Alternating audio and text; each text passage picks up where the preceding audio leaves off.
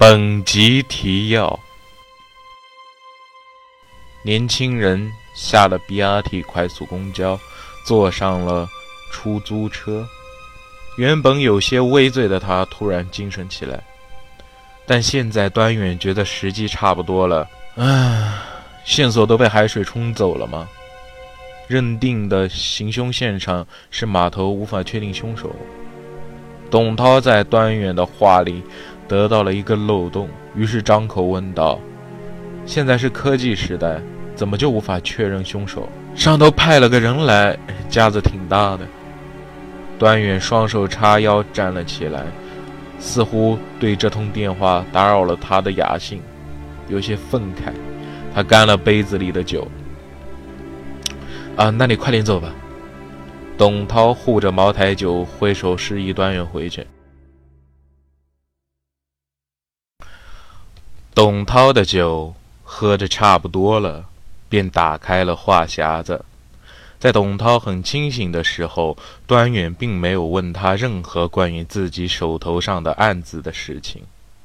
但现在端远觉得时机差不多了。你看看，咱们以前的日子，再看看我们现在的悠闲日子，我还是比较喜欢现在教课的感觉。在我手里呢，已经送走了五届的学生了，都不知道自己这把老骨头还能带几代人。呵呵。董涛苦涩一笑：“你可以再回来吗？没必要故意辞职不干。你是特别厉害的刑侦警察，我们那座小庙不嫌弃，可以过来。”端远张开双臂，哎呀，你看，拉倒吧！你以为我会去吗？我可不想让和我说得上话的人当我的上司。”董涛一本正经地说道。两人都愣住了，时间仿佛停止，忽然间又相视而笑。说吧，你请我来吃饭背后到底有什么事情想拜托我？原本有些微醉的他突然精神起来。端远望着眼前戴眼镜的胖子，心里一阵紧锁。看来还是被他发现了。他尴尬地笑了笑。看来也不能隐藏了，在董涛面前，一切的动机都会被识破。董涛见他表情凝重，不禁有些过意不去。他看了一眼前面价格不菲的五十年茅台酒，清了清有些生痰的喉咙，说：“ 你如果就是为了和我叙旧，我还是很欢迎的。但是为了案子的事情，嗯，找我仅此一次，下不为例。”端远见董涛话锋一转，不禁喜上眉头，他脸上还挂着些许的不好意思。哎呀！真的是逃不出你的法眼啊！他端起酒杯，来，走一个。你知道最近连续三个月在虚沟附近发现的尸体吗？董涛喝了一口酒，关于这个案子，连市的人几乎八成都知道。他眼睛隐约的闪过了一丝激动的神情。只不过很快就消失了，故作镇定地看着眼前的端远，脸上立马露出了一副吃惊的表情。连云港怎么会出现这种案子？他是一副才知道的表情。你还真是不问任何关于警察的事儿啊！于是端元把这几个月发生的案件细节原原本本地告诉了董涛。尸体表面水渍经过化验，发现里面有船舶的燃油，可是发现尸体的一片海域都未曾发现有船舶经过。呃，于是我猜测是在码头遇害的，但码头调查取证十分麻烦，嗯，绝对不可能获得任何的线索。唉，线索都被海水冲走了吗？认定的行凶现场是码头，无法确定凶手。董涛在端远的话里得到了一个漏洞，于是张口问道：“现在是科技时代，怎么就无法确认凶手？”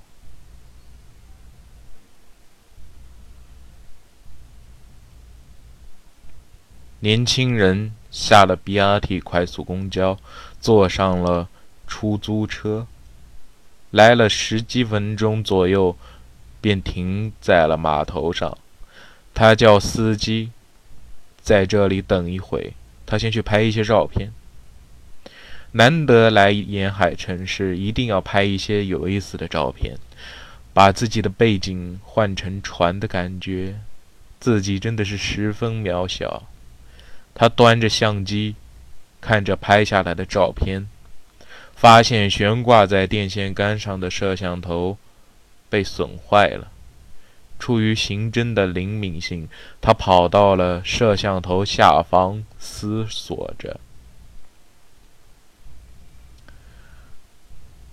咔嚓一声，他的脚底下传出了一声脆响。低头一看，原来是一些玻璃。和塑料的电子元件。年轻人拿出橡胶手套，抓起摄像头，脑海里忽然想到刚才在路上一直研究的卷宗，因为没有任何物证带，便把那些碎片装在了另一个手套里，然后把口扎了起来。把橡胶手套放进单肩包里之后，回到了车上。嗯，司机，是公安局。大哥，是公安局，距离这挺远的，打的要不少钱呢。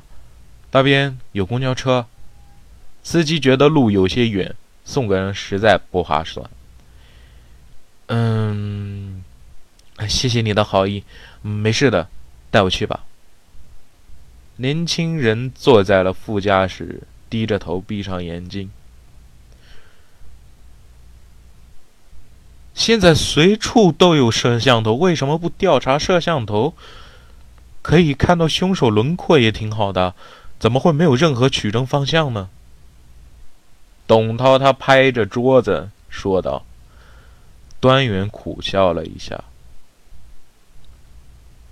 哎，摄像头被人破坏了，而且摄像范围内并没有人出入。他把码头的概况告诉了董涛。在发现尸体的码头上，前两天摄像头在凌晨一至两点左右被人破坏了。那时候夜已经深了，码头最多出入三个人。他们大约结伴而行，凶手不可能在那群人之中。那些晚上才靠岸的货船管理员，哦，或者是船长，他们大概是几个月来一次，还可能是一年来一次。作案时间是不可能有的。他们出入摄像头的路径都经过了检测，没有损坏摄像头的时间。董涛扶了一下眼睛，看来死者并不是随机杀害的，应该是有预谋的。他说完，问了个刚才话题毫不相干的问题：“第三名死者那个小孩的身份确认了吗？”端远摇头示意并没有。可他话还没说完，自己的手机响了。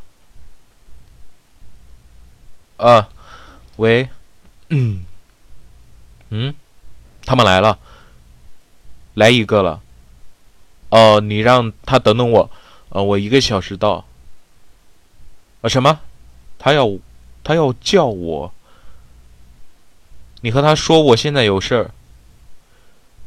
端远头皱了一下。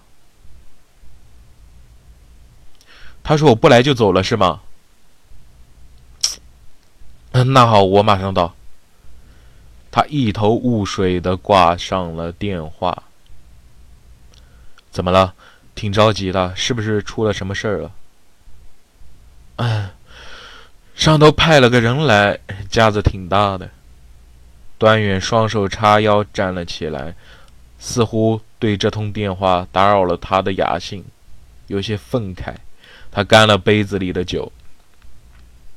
啊，那你快点走吧。董涛护着茅台酒，挥手示意端远回去。哎，老董啊，哎，算了，就算你走运吧。嗯，你也别把以前陈芝麻烂谷子的事放在心上。嗯，我有时间，嗯，搞不懂的地方会再来找你的。嗯，这瓶茅台酒就送给你吧，你自己慢慢喝吧。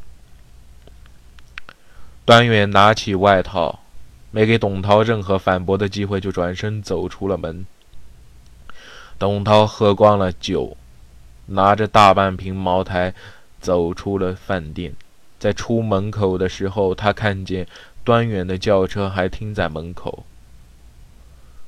十分钟不到，一辆出租车停在了连市的公安局大门口。他下了车，赶快的走上了接待室。他打开接待室的门，接待室里。坐着一个身着白色衬衫、一头秀发的男人。他此时背对着端远，面对着窗外的景色，手十分不耐烦地在桌上敲打着椅把。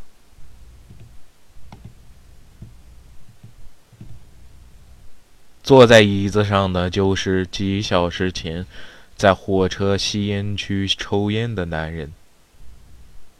他感觉身后的响动，立马回头，见端远站在接待室门口，转身看着他。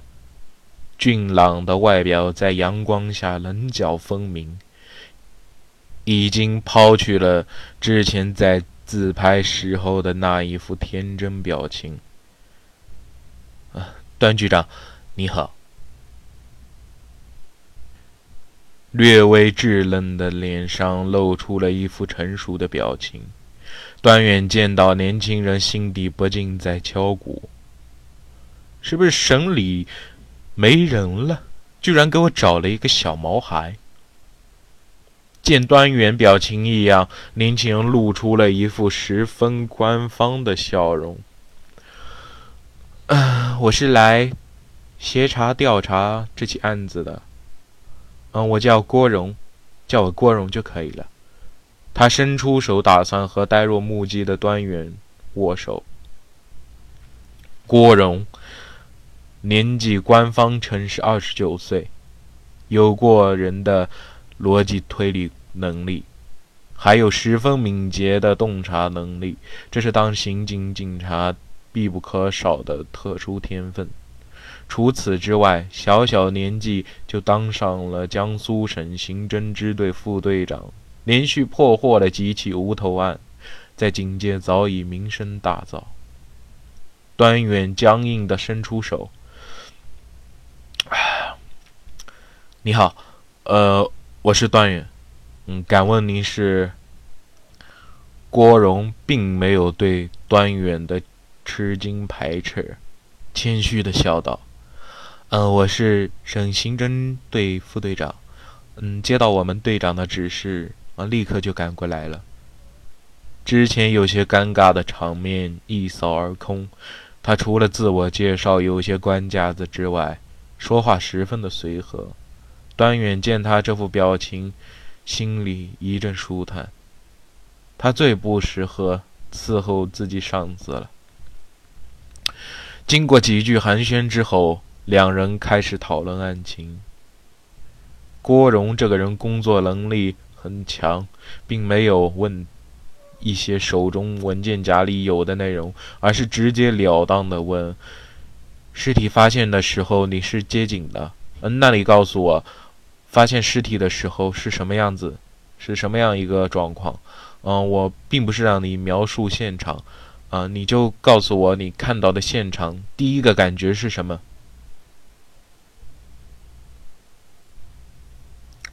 嗯，第一次发现尸体的时候，就感觉现场十分的乱。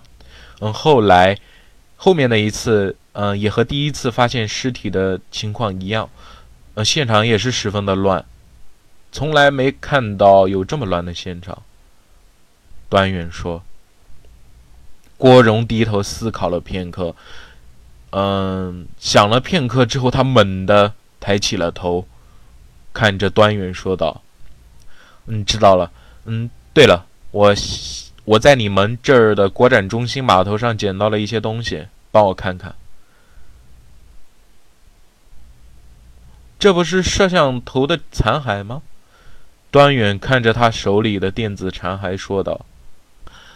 我看过你们发布的调查文档了，说凶手有破坏路边摄像头的动机，嗯，只不过没有拍到罢了。